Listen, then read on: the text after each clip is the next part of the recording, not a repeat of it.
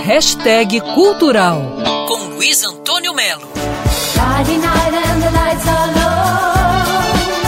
Chegou a Netflix uma série bem interessante de oito episódios chamada This is Pop. Isso é pop. A série mergulha no mundo pop da música e levanta algumas questões cruciais. Por exemplo, o sucesso da banda britânica Blur.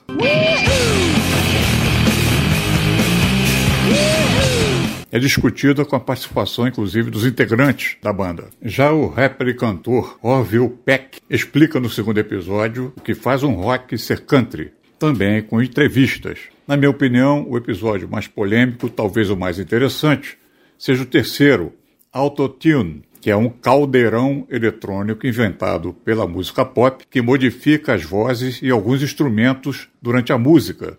Esse cara está cantando sem autotune. I know that dress is karma, perfume regret. You got me thinking about when you were mine. E agora com autotune. I know that dress is karma, perfume regret. You got me thinking about when you were mine. Sentiu? Tem gente que considera artificial. Outros acham que o autotune expande o alcance dos vocalistas. Tem sempre confusão em cima desse assunto, sempre. Além dos produtores, o inventor do Autotune fala desse torpedo que foi inventado no final dos anos 90. A série Diz Is Pop vai até a Suécia, uma fabriqueta de talentos musicais que trouxe o ABBA,